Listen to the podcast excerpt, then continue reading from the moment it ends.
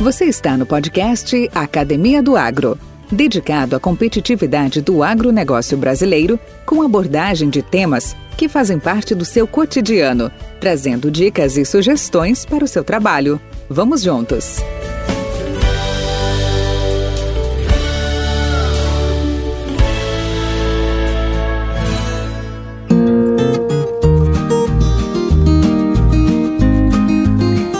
O mercado agrícola está em constante evolução e as necessidades e comportamento dos produtores rurais mudam a todo tempo. Sabemos que uma semente ou insumo não se vende sozinho. Aliás, é por isso que existem os profissionais de venda. São eles os responsáveis por criar um vínculo, uma introdução dos valores, uma assistência técnica e diferenciais do produto. Fernando Guiller, jornalista, escritor e palestrante, disse certa vez: não lute apenas para ter grandes clientes, mas sim trabalhe para conquistar bons e fiéis amigos.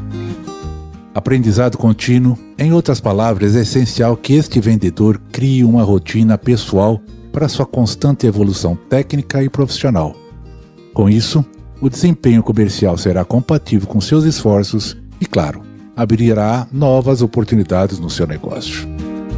Simpatia, cordialidade, interesse pelas necessidades do seu produtor, saber se colocar no lugar do outro, fazer network com outros profissionais e clientes, saber quais assuntos conversar e ou quais evitar, definem Luiz Alberto Toneto, exemplo de representante comercial de insumos agrícolas e que hoje irá compartilhar sua história, sua trajetória profissional e suas experiências. Podcast Academia do Agro. Luiz Alberto Toneto, tudo bom contigo? Tudo bem, Valdir. É um prazer estar conversando com você. Satisfação enorme. Que bom, cara. Fico feliz. Espero que esteja tudo bem contigo, com a família, com a Isabel, com as crianças, né? Não mais crianças. E, e é uma oportunidade única, uma oportunidade excelente para que a gente possa, antes de mais nada, recordar os bons, talvez maus momentos e, e nos atualizar né, das nossas atividades, atualizar das nossas uh, experiências e ficar à vontade aí para a gente comentar uh, a atualidade também, né, dos nossos negócios, do nosso setor, né, que, tá, que nós atuamos, que é o setor do, do agronegócio. Mas para começar, Luiz, eu queria te perguntar, como eu já faço comumente com, uh, com outros entrevistados, é, conhecer um pouco da, da, sua vida e que os nossos ouvintes entenda, uh, possam também ter a oportunidade de conhecer a sua história. Então eu queria saber de você o que, uh, quais foram os principais capítulos da sua autobiografia. Me conte um pouco sobre você. Valdir, para começar, você me chamou de Luiz, eu até achei estranho. tá? Porque o meu nome de guerra, de trabalho, de, sempre foi Toneto, né? Então, quando alguém me chama de Luiz, diz, é, sabe que entrou alguém na sala do Valdir? tá, mas vamos lá. Então, ah, eu sou nascido em Santa Maria, sou natural de Santa Maria, meus pais ainda vivos, meu pai acabou de completar 87 anos, agora dia 1 de maio, então a gente vive, viveu sempre ali na, na, na vamos dizer, a saída de Santa Maria para Santa Cruz do Sul, do Camobi, né? É uma, uma ali é uma região de, de, colonização italiana. Então a, a minha juventude, a minha, minha, infância, eu criei ali, é, ali na próxima base aérea. Então esse foi o, sou nascido e sou de tanto de parte de pai quanto de parte de mãe, sou de origem italiana. É, até para nossa, a gente, eu sempre tenho orgulho de, de ser gaúcho, de ser as minhas origens e tenho orgulho de ser a minha origem é, dos meus passados, avós, bisavós. E tanto é que eu, os meus filhos, os meus netos, os meus irmãos, nós, já desde 2018 nós temos cidadania e passaporte italiano. Então nós já somos, como você é um descendente, também nós somos descendentes de, de origem. Isso uh, só para remeter assim, porque o pessoal de origem, de colônia, é, a minha infância foi de, de, muito trabalho, assim. A minha mãe, apesar da gente ser pequeno produtor, de ser de família simples, né, nunca nos faltou nada, mas aquela família de origem que sempre teve trabalho é, como um fator importantíssimo, né? Mas a minha mãe tinha aquela ideia de que a gente precisava estudar, né? Então, dentro do universo de, das famílias e tal, ela disse: os nossos filhos vão ter que continuar estudando, porque senão eles vão ser é, o campo deles, as oportunidades vão ser pequenas, né? Então, aí na década de 70 surgiu a Universidade Federal de Santa Maria, que é um, hoje uma das maiores do interior do Brasil, e então aquela ideia assim, chegava férias de verão, três meses, nós ia para a roça com o pai trabalhar. Não tinha moleza, não. Eu não tinha esse negócio de trabalho infantil, de... então na época era, era labuta, né? Mas o período de estudar, enquanto a gente estudou primário, ginásio, fazia faculdade, era prioridade, era estudar. Então nós éramos uma família de quatro irmãos, nós quatro nos formamos, eu em agronomia, um irmão em engenharia mecânica, outro em engenharia civil, minha irmã já falecida se formou também em química, e então a gente foi ali meio que naquela, nós fomos os, os, os pioneiros ali em termos de, de ter que estudar para ter um futuro melhor, né? Então eu me formei em 1981 pela em agronomia pela Universidade Federal de Santa Maria. Né? Então já o primeiro, as coisas aconteceram na minha vida assim sempre ao primeiro, ao primeiro estalo. Eu, meu primeiro emprego e praticamente o único em empresa foi a Pioneer. Né? Eu lembro que existe uma palavra que a gente vai cultivando com o tempo, que se chama gratidão. São pessoas que cruzaram na nossa vida e que nos, às vezes uma palavra, um, qualquer coisa que eles nos falaram, era aquelas opções que nós tínhamos, segue para a direita, segue para a esquerda, faz isso, faz aquilo. Então, quando eu formei em 1981, eu tinha lá algumas entrevistas na Maná, tinha um concurso da Carpa no Paraná que eu havia sido, é, que eu havia passado, né? E eu lembro que após um baile de formatura nosso em julho de 81, o Walter Lindemann, depois era estagiário e fez carreira brilhante na produção da Pioneer, disse, ó, a Pioneer está contratando dois agrônomos para o Rio Grande do Sul. Né? Aí me passou o telefone, disse que era para me ligar lá na segunda-feira. Eu fiz essa ligação, né? aí me colocaram o Alceu Becker na linha na época. Aí ele marcou uma entrevista. Eu fui, eu acho que numa quarta-feira lá, fiz essa entrevista com ele. E logo em seguida, acho que na segunda-feira seguinte, ele me chamou para iniciar um período de, de, de, conhecimento, adaptação dentro da empresa. Então, esse foi o meu início profissional. Eu saí da, da, comunidade onde eu vivia, com a minha família, com os meus pais, com, com a relação que eu tinha lá familiar. Né? E o meu primeiro emprego e, foi onde eu fiz carreira. Inicialmente, como eu comecei em 81, né? eu fui para Santa Cruz do Sul. Foi uma fase importantíssima, que foi aquela fase de conhecimento. Né? O conhecimento, e para mim o conhecimento não é só o estudo, não é a teoria, é o conhecimento de de ver e de fazer as coisas. Então, a turma do Gentil, a turma da produção, eu fiquei ali de agosto até praticamente dezembro em Santa Cruz do Sul, tá? acompanhando, andando pra, pelas lavouras de campo. Então, ali é, era um laboratório onde a gente via que as melhores lavouras de milho, não só do Rio Grande do Sul, era, em termos de tecnologia usada, eram os campos de semente. Tá? Então, a gente vivenciava a prática de um plantio bem feito, uma regulagem de plantadeira bem feita. Então, isso aí a, a, a, cartilha não ensina, é botando a mão na massa que a gente aprendia. Né? Então, foi nessa escola da Pioneer que é onde nós começamos a ser lapidado para ser, depois fazer a nossa carreira de representação. Né? Eu fui para Santa Rosa no começo de 2000 e... De, desculpe, de 1982, o ano seguinte. Né? Então, chegando em Santa Rosa, é, eu tinha o estado inteiro do Rio Grande do Sul para rodar, eu fazia parte de desenvolvimento, auxílio aos representantes. Na época, o representante de lá era o Luiz Rockenbach, né, meu amigo, e na época o, o, número de representações era muito pequeno.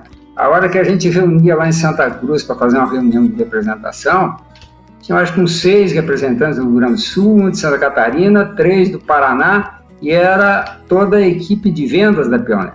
Né? Então, para o Rio Grande do Sul, eu tinha que fazer desenvolvimento, fazer dias de campo, fazer palestra, né, fazer ensaios, né, já, já, a gente começava a, essa primeira parte da Pioneira que até então não existia. A Pioneira não tinha um departamento técnico, né? Então o Alceu foi contratado acho que um ou dois anos antes de mim, que ele também veio de Santa Maria, ele era de Santa Cruz, mas veio da, da Universidade de Santa Maria. Ele criou um departamento técnico e na época, o ano anterior, o Roberto Jasper tinha sido contratado para o Paraná, e aí eu e o Mauro Bortolás fomos contratados para fazer o Rio Grande do Sul inicialmente.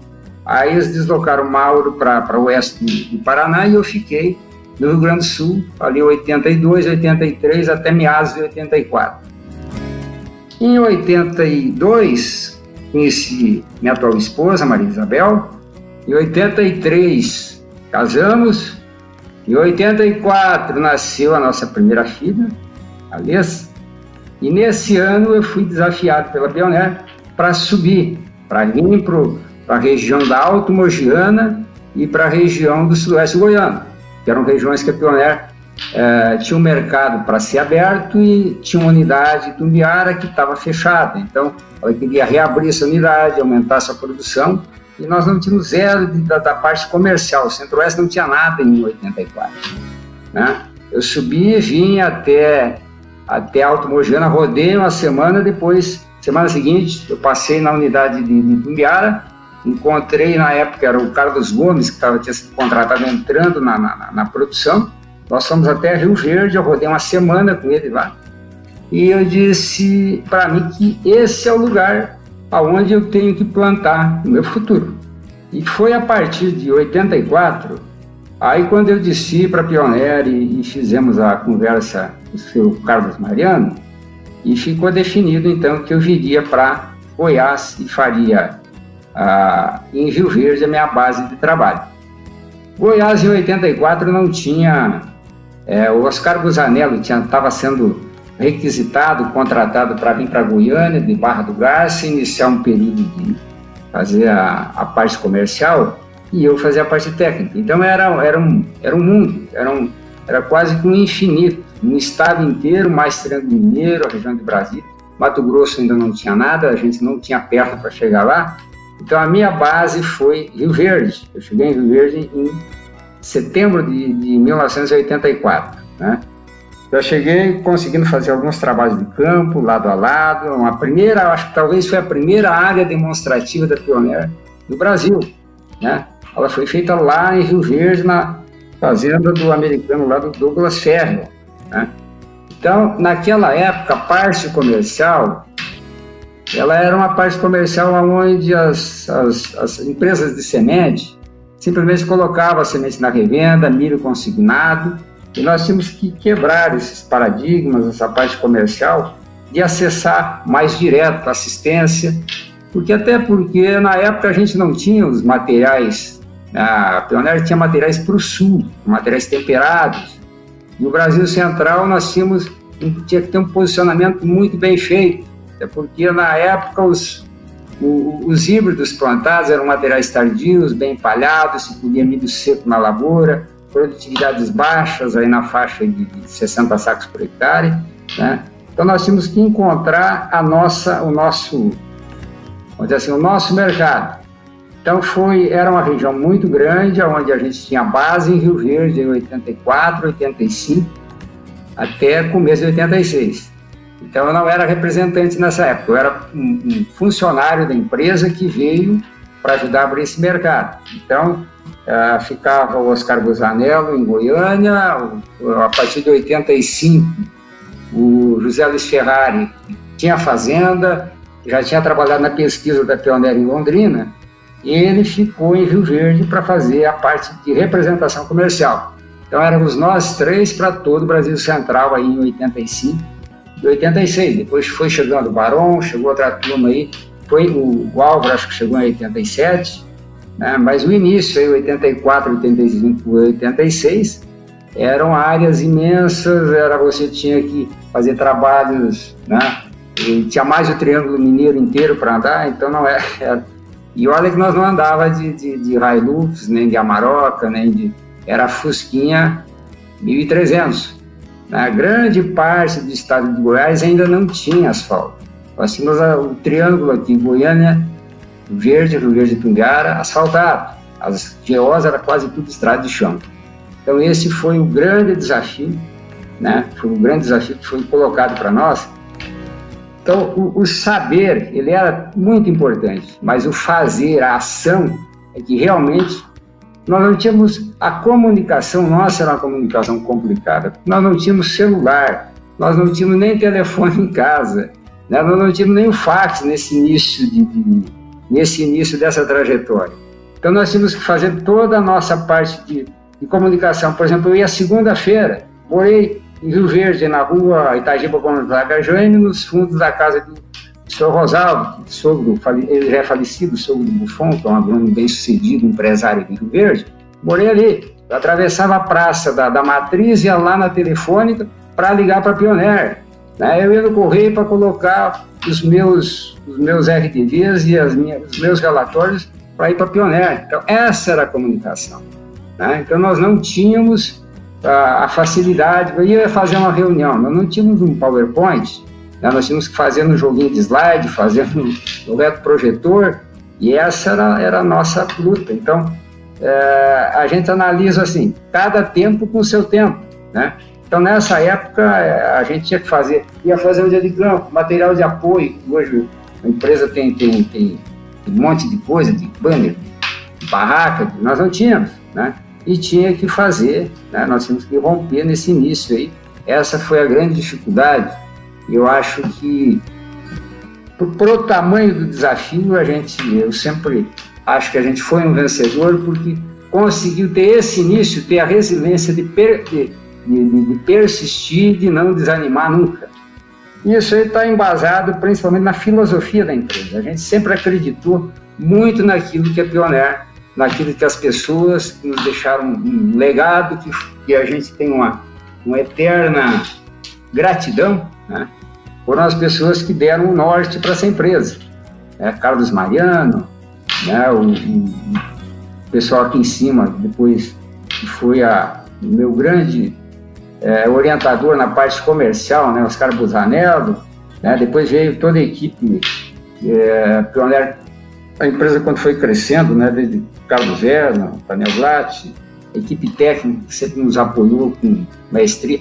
Pioneer foi uma empresa diferente no mercado, né, porque nós nunca fomos o meu grande vamos dizer assim, incentivador, né? porque eu era um vendedor, mas acima de tudo, eu sempre fui um, uma pessoa que levava soluções para o produtor. Então, ela sempre foi pioneira, né? Então, através do Cláudio, através do André Aguirre, do nosso departamento técnico, nós sempre criamos, nós, eh, nós sempre fomos copiados no mercado, né? Então, nós nunca só vendíamos a semente, até porque em certos períodos nós não tínhamos o melhor milho do mercado. Mas aquela orientação que nós levávamos, um plantio bem feito. Então pergunta assim, qual eram os gargalos que existiam no milho, principalmente milho? No começo a gente só foi ter soja a partir do ano 2000, né, quando a Pioneer comprou a, a, a Três Marcos. Então no começo nós éramos apenas é, vendedores de semente de sorgo, mas principalmente 95% do nosso negócio era semente de milho. Né? Então nós sempre levamos uma mensagem técnica. Nós fizemos muitos dias de campo, muitas reuniões, onde nós não falávamos é, única e exclusivamente de produto. Aliás, o produto ele era 10, 20% das nossas dias de campo e palestra.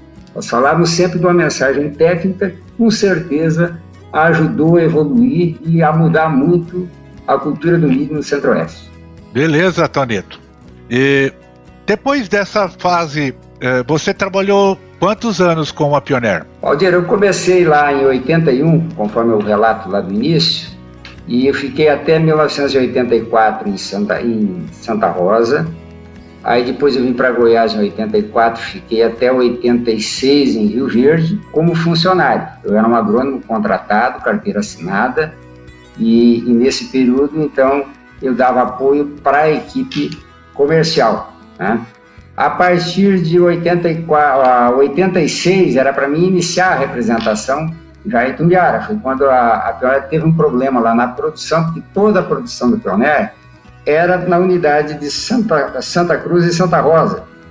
Né? E, os campos, basicamente, ali entre Rio Pardo, Santa Cruz, Pantano Grande. E foi um ano de, que a seca pegou em cheio. praticamente toda a produção. Aqui no Goiás nós tínhamos um híbrido que era praticamente único, que se comercializava, que era o 6875. E nós praticamente se perdeu tudo.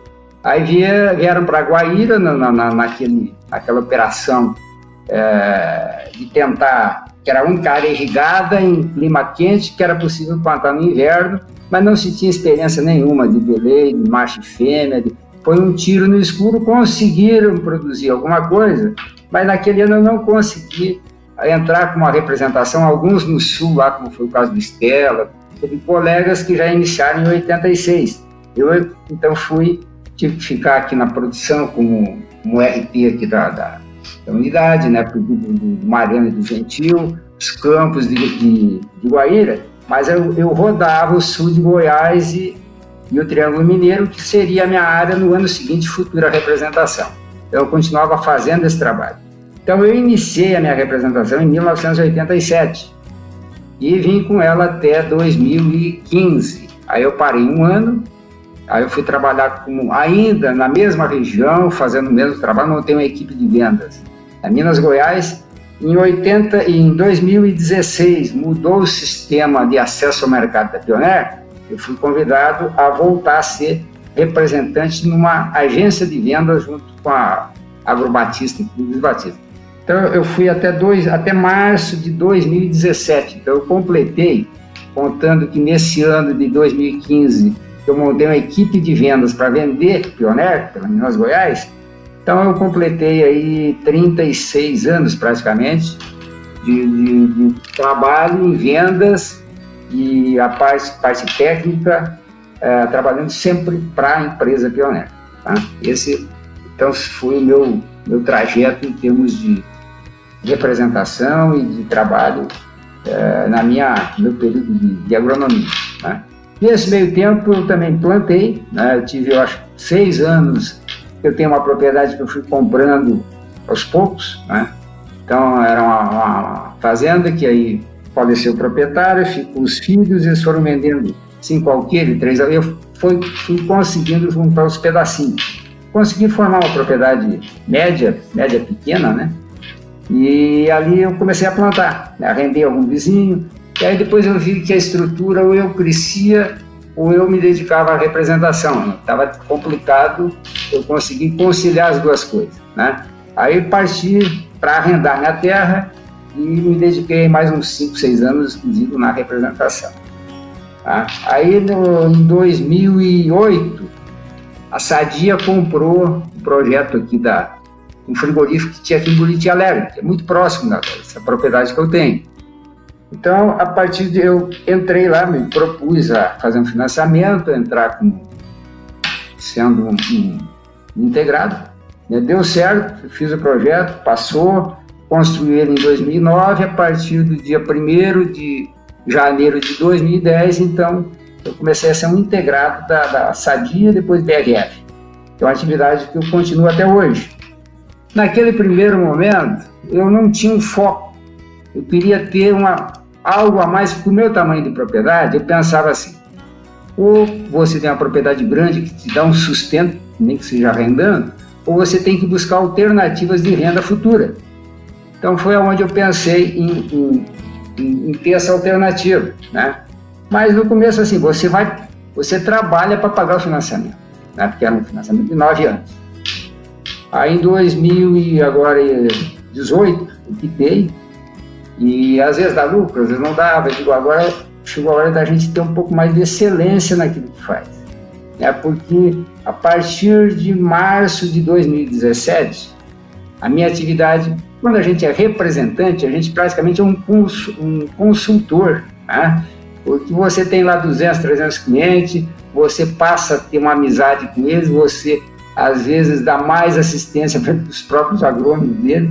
Né? Então, esse, esse tempo todo aqui, Grande Goiatuba, Joviânia, né? então a quantidade de amigos e de, de produtores que a gente visitava e, e, e, que até hoje ainda nos escutam, né? mas assim, aí é, nesse tempo, de, de, a partir do momento que chegou ali no março de 2017, aí acabou a, meu contrato com a Pioneer, não foi mais renovado, e aí eu, eu passei a ter exclusivamente dedicado à minha propriedade. Eu tenho lá a, terra, hoje ela é arrendada, né? mas a parte de, de, de avicultura, minha granja, eu que toco. Eu toco assim, eu não vivo o dia inteiro lá dentro. Tem quatro funcionários que trabalham para mim, tá? Mas assim, em termos de resultado, eu ficava lá, vamos imaginar que minha representação. Né? Eu sempre busquei, em muitos anos eu consegui, estar tá entre aqueles que se destacavam em termos de volume de venda, trabalhos realizados, né? Você tinha uma excelência para tentar seguir e, e, conseguir conquistar, né? Então, na atividade que eu tenho hoje, eu tenho que botar foco, né? Tem que botar foco no sentido de ser, estar tá entre os primeiros em conversão, em ganho de peso, em, em, em produtividade, para ter lucro, né? Então, é isso que eu estou fazendo. Eu estou conseguindo ter excelência naquilo que eu faço, como eu acho que eu tive nesses anos de representação, que para mim foi extremamente prazeroso. Eu nunca tive sacrifício. Ah, por tudo que você está falando, o trabalho que vocês passaram, mas isso na época a gente não media, né? Então eram coisas que a gente fazia no automático, né? E que sempre nos deram. A agronomia, a representação da Pioneer, ela nos deu a oportunidade de exercer uma, uma, uma agronomia plena. Nós tínhamos que ser o melhor, nós tínhamos que ter uma mensagem técnica para milho, para soja, com todos os produtos que nós trabalhamos. Né? Então, quando nós íamos fazer um dia de campo, sentava lá os principais consultores da região. E eles tinham que nos, nos escutar, porque nós tínhamos que ter mensagens né, de coisas que às vezes eles levavam mensagem para ajudar os seus clientes a melhorar a produtividade. Tá? Então, né, tanto na parte de representação, quanto no que eu estou fazendo hoje, eu sinto que eu tenho que ser bom naquilo que eu faço. Né? Como eu acho que eu, eu, eu, eu me considero que eu fui um representante né, que cumpri a sua meta e, e deixou um legado importante para aqueles que vieram depois. Podcast Academia do Agro. Toneto, uma pergunta para ti. Tu, tu, fez uma evolução muito, muito bacana aí desses últimos 30 anos, uh, mostrando aí a sua, a sua participação, o, a, o seu pioneirismo junto com, a, junto com a empresa e junto com tantos outros colegas. Tu teve algumas passagens, tu comentou alguma coisa do início da década de 80, passou pelos anos 90, é, mostrou alguns grandes desafios da época e até agora e aí fechou agora com o seu momento atual, né, de atividade. E, dentro dentro dessa toda essa sua é, trajetória, o que que você entenderia como conhecimentos e atitudes positivas para um vendedor de insumos agrícolas efetuar bons negócios? Valdir, eu acho que cada momento tem um momento. O meu momento ele vai ser um pouco, um pouco não, vai ser totalmente diferente de alguém que tá, estaria começando hoje para fazer um trabalho. Vamos imaginar assim, vamos supor, saiu Luiz Alberto Neto em 1984, vamos colocar o João da Silva para vir para Goiás em 2000. Tá? Aquele momento, pela comunicação, pela nós tínhamos que, que, que o, o, produtor, eu não tinha como acessar ele se não fosse com a visita. Né? Então eu me obrigava a pegar meu carrinho, meu Fusquinha, né, 1300 com a garrafa d'água gelada, porque ele ia prendeu platinado nos meses quentes e tinha que parar, porque senão ele não andava. Né? Então, eram momentos diferentes. Né? Então, mas assim, na época, o saber era importante, mas o fazer talvez era mais importante. Né? Então eu tinha que ter sempre ação, eu tinha que andar, eu tinha que, né? eu tinha que criar o um grupo de amigos, eu tinha que ir no produtor, eu tinha que abrir a porteira para mim entrar de novo. Mas eu acho que assim, a essência de tudo né? Eu, eu, sou, eu sou da opinião que a pessoa tem que ter o seu saber, ela tem que ter o seu planejamento, mas o diferencial de qualquer coisa que vai se fazer na vida, ela tem que girar a chave e andar, ela tem que ter ação. Né? Então, aquele que fica o dia inteiro dentro de casa, só planejando para o nosso tipo de negócio, se bem que os tempos mudaram. Hoje, com essa pandemia, nós estamos fazendo negócio até orientação. Nós vimos uma, uma entrevista que o Daniel Blatt brilhantemente fez com você, ele disse que hoje eu tenho que fazer negócio, as compras dele estão fazendo por telefone, mas é o momento. Mas daqui a pouco uh, ele vai ver que uh, um determinado produto, se o, se o, vendedor não for lá na fazenda dele orientar como é que faz, como é que aplica, como é que, né, talvez ele vá comprar de outro. Né? Então eu, eu acredito sempre assim, ó, que a ação, a ação significa você tem que agir, você tem que o fazer, né? Então, o fazer o que é um vendedor bem sucedido, aquele que ele vai ter seus clientes, ele vai, vai ter contato direto com ele, ele vai ter que evoluir, o aprender né? é importantíssimo, senão ele senta na frente do cliente, ele não soma nada. Os tempos são diferentes. Se perguntar assim para mim, qual era o gargalo do milho em, em 1984?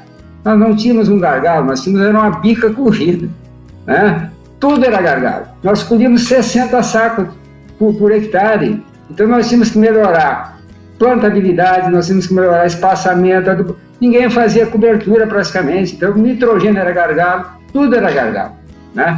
Hoje, se o camarada, o produtor já está muito mais bem informado, é dia de campo toda hora, são palestras, são ah, encontros, então o produtor evoluiu demais. Né? Então hoje, o, talvez o vendedor, talvez não, com certeza, ele tem que ter um foco um pouco diferente, ele tem que levar uma mensagem, principalmente de segurança. Eu acho que quando não se, a gente não, não, e essa era uma filosofia, é a filosofia lá do, do Long Luke da Pioneer, e que os nossos é, diretores sempre falavam, é não mistificar, né?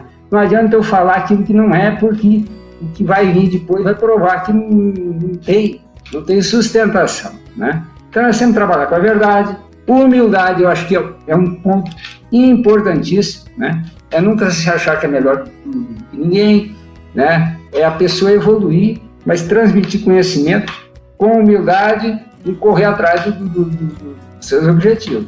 Ter foco, objetivo, né? E trabalho. Uh, Toledo, que bacana, cara. Bacana o que você está dizendo. Você tem autoridade e você tem eh, experiência. Uh, e tem, e tem na, na pele, né? Você sentiu na pele todas, uh, cada uma dessas uh, palavras que você citou, cada uma dessas atitudes que você relembrou. Mas assim, dentro desse, desse tópico falando hoje de característica de profissional, né? Seja ele de venda, seja ele na área técnica, que você também trafegou por, essa, por esse setor, você também é um, é um profissional, você também é um agrônomo. É, você conhece bem, você sabe bem o que, que é o nosso cliente, o nosso produtor. É, hoje, diferentemente do que alguns anos atrás, esses clientes valorizam algumas coisas. Talvez nem tanto, não a mesma coisa que eram alguns anos atrás, mas hoje talvez sejam diferentes. Nesse conhecimento, mudanças aconteceram, você mesmo já citou, né? Então a pergunta: o que, que os clientes valorizam hoje? Mas antes, eu queria só complementar. Você sabe que os agricultores estão muito ávidos por inovações hoje, principalmente a nova geração né, de produtores, que os ajude a vencer os desafios que enfrentam. Os avanços da tecnologia habilitadas para informação aumentam a cada dia mais. Você mesmo citou, Daniel, na questão. Hoje os negócios são tudo virtuais. Hoje o negócio está na palma da mão. Que ações hoje, hoje, um representante comercial atuante hoje tem que ter para atendê-los? Valdir, eu penso assim, a informação, o produtor vai ter elas não necessariamente vinda do vendedor, da pessoa que vai lhe vender o insumo. Hoje são muitas reuniões, muitas palestras, muitas conferências. Se ele quiser acessar online, ele consegue informações na internet. Na... Então, o nível de informação que chega das tecnologias que estão mudando não necessariamente é do profissional de venda. Eu ainda sou da turma da antiga. Eu acho que relacionamentos né, é, é uma parte importantíssima. Porque eu sei que as empresas cresceram, eu não posso imaginar. A Pioneer foi, teve um período aí, você participou, década de 90, nós éramos considerados uma empresa com caráter familiar. As nossas, as nossas esposas eram nossas secretárias. Todas as reuniões de final de ano, nós íamos e as esposas iam junto. A nossa premiação, você foi o nosso gerente, nós recebemos a premiação, lá vamos para Orlando. As esposas foram junto. Né? Então, a, a, a, essa relação mudou muito, é claro que muda. As empresas hoje, se você pega Pioneira, que não é mais Pioneira, é Corteva, ou imaginar os blocos, aí não é mais Monsanto, é Bayer, cresceram muito. E não tem, eu não posso imaginar que aquilo que a gente fazia naquela época se repita agora, porque as empresas são grandes demais. Né? Então, se perdeu um pouco daquela cultura do campo, da, do abrir porteira, do, do encontrar com o produtor, de fazer a visita mas eu acho que assim, em cada região, cada um sabe quais são. Eu acho que o, o, os clientes, chaves, né, o relacionamento, não nesse momento que o produtor às vezes nem quer que o, o vendedor tenha, esteja na sua propriedade, mas você, o olho no olho, você vai transmitir a confiança para ele daquilo que você está fazendo, tá? Porque a informação técnica, ela pode chegar, mas se hoje você numa visita, você tentar ah, ah, jogar em cima do produtor um monte de informação, não vai conseguir captar muita coisa. Então, a prática, aquilo que você vai lá, ajuda ele lá no campo, faz às vezes uma, uma, uma coisa que parece simples, faz uma ação simples que às vezes você conquista o cara em cima de um. Ah, mas isso aqui todo mundo sabe. Sabe, mas ele está fazendo errado. Né? Então você bateu lá na lavoura, uma aplicação do produto, uma plantadeira, uma coisa que não está. Você corrigiu, já, ah, fui lá e vi que isso aqui. Então, só a presença que pode fazer isso. Né? Eu sei que o, mundo mudou. Né? Eu vejo hoje a, a parte de comercial está muito em cima de. Não nesse momento, porque hoje é diferente. Mas a hora que abriu, antes um pouquinho, vamos pegar 2019, né? então está muito a coisa uh, acontecendo, achando que só o virtual, eu acho que não. Né? O, a, a, a parte, a modernidade avançou, mas ainda o olho no olho ele faz parte e quem quer ter fidelidade, porque a hora que você só tem, joga, joga uma informação, manda o, o zap para ele. Pô, o outro está mandando, você não é o único que está mandando. Às vezes tem o mercado é muita concorrência, você manda aquilo que 10 mandou. Né? A empatia dele contigo, qual vai ser? Né? Em cima de, de, de, de uma visita, de uma informação, de uma, de uma coisa que você vai ser um pouquinho diferente do que é o mercado no total. Eu penso assim ainda, né? evoluir, né? tive que evoluir porque eu, eu, sou lá do tempo que pegava uma J2S, um limatão e, e né, aconteceu em 2084, morando na casinha de fundo do seu Rosalvo, recebi a visita do Alaor Fiuza, que até já faleceu, Serra Pelada. Um domingo, tinha comprado 500 saquinhos, a maior venda que nós fizemos em Rio Verde em 84 arrendou uma terra ali vindo de Santa Helena para Rio Verde. Área de colonião, mandou as grades lá, cheio de toceira, cinco plantadeiras J2S, não era J2, não era J2S, que era de facão, com disquinho de seis furos, e nós vendemos peneira redonda. Na época o produtor dizia assim, ó, qual é o milho que você está plantando? É o plano do Agroceres 24. Ou era, era o híbrido, era a marca com a peneira, eu não sabia nem o híbrido. Né? Então, nós tivemos um domingo. Eu tive que ir lá abrir o, o Walter da, da Casa Agrícola. Ah, tinha um amigo que oficina. Limar, sei lá, imagina assim, plantadeira, passamento, eu acho que era 5, 6 linhas cada um, uns 30 dias para plantar uma peneira R2. Né?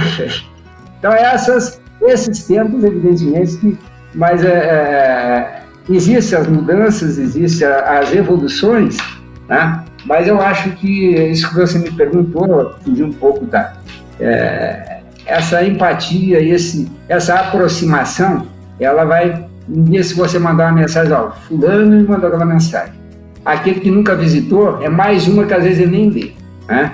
Então eu sou dessa opinião que é, hoje está muito virtual, muito no computador, muito no laptop, no zap, né? e a gente está perdendo um pouco a essência da informação todo mundo. Tá ficando muito impessoal, né, Toneto? É, né? é verdade, é verdade. Mas assim, vezes, hoje você tem que uh, trabalhar com metas e com volumes, né? É então, por exemplo, eu vejo uh, uh, lá, lá atrás, quando a gente tinha que fazer tudo pedido manual, mandado correio, você atingia um volume X de venda, né? A mesma pessoa, por exemplo, eu, lá no início, para você faturar lá, vamos chutar um número aqui, é, mil um milhão de dólares por ano era não era fácil, né? Aí quando você chega com a evolução de auxiliar, de, de, de você cons consegue administrar estoque, né? você tem cota, a gente ficava muito preso no computador. Então você tinha faturamentos de 5, 6 milhões por ano, uma pessoa. Né? Então você consegue ter mais rendimento, mas eu vejo assim que clientes, é, é, eu ainda sou da opinião que é, grande parte da venda ela não se resume só na, na, no virtual, de mandar mensagem, mandar zap, isso aí todo mundo está fazendo. Se você quiser ser diferente, você tem que agir diferente.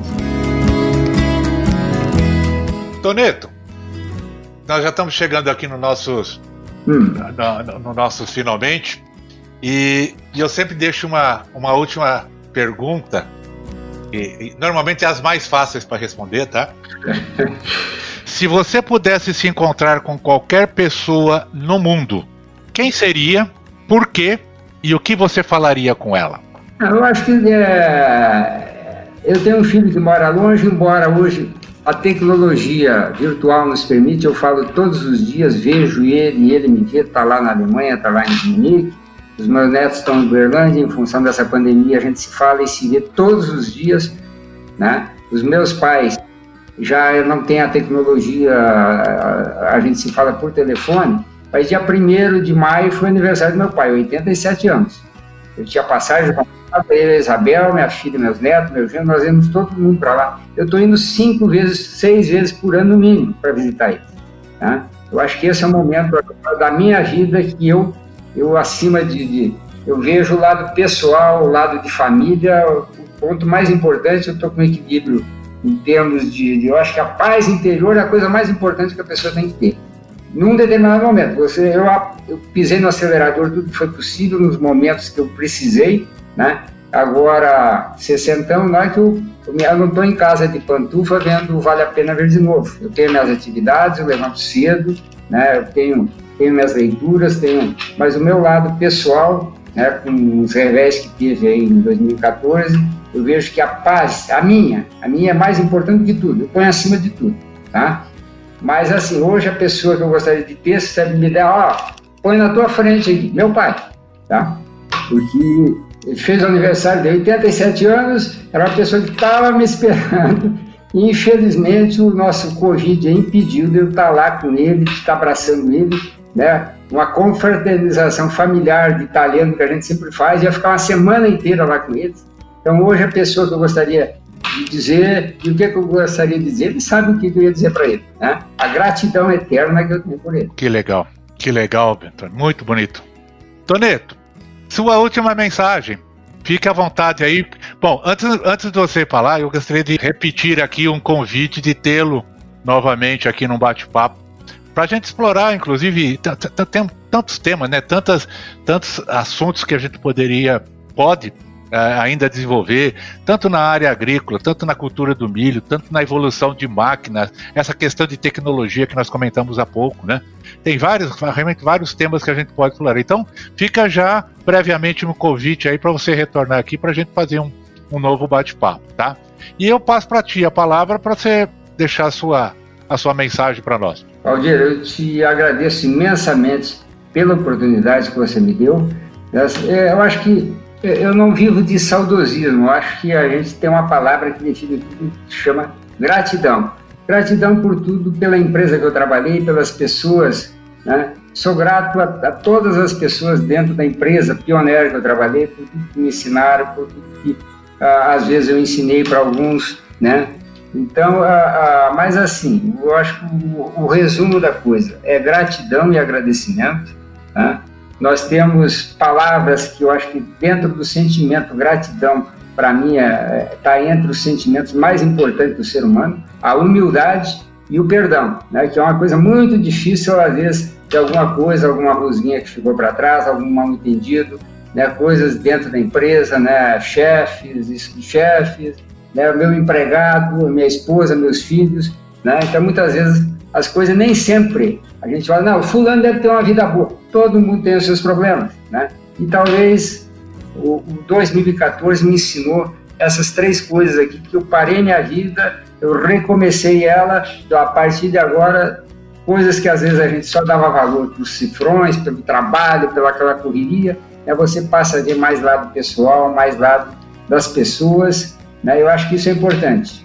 E cada um, um, um recado, isso não é recado porque eu não sou nenhum consultor de, né? Cada um viva a sua felicidade. E para mim, felicidade é o momento presente, é o agora, é o agora. Né? Não adianta nós vivemos o ontem, não tem que mudar, e o futuro, a única certeza que nós temos é a incerteza do amanhã. Né? Então, para mim, a felicidade é o dia a dia, é, é, intensamente no sentido não de sair adoidado pelo mundo, mas buscar aquelas coisas que realmente nos trazem paz e nos trazem felicidade o dia inteiro. Tá? É isso que eu estou tentando fazer com a minha vida, é o que eu sugiro que cada um faça com a sua. Tá? Eu te agradeço imensamente. Obrigado. Um grande abraço, Toneto. Obrigado por você. Beleza. Com temas expressivos e dinâmicos, esse intercâmbio semanal visa oferecer um melhor desenvolvimento em suas habilidades profissionais e nas atividades e práticas do seu cotidiano. Somos da Academia do Agro, o podcast para todos aqueles apaixonados pelo agronegócio. Te aguardamos no próximo episódio. Até lá!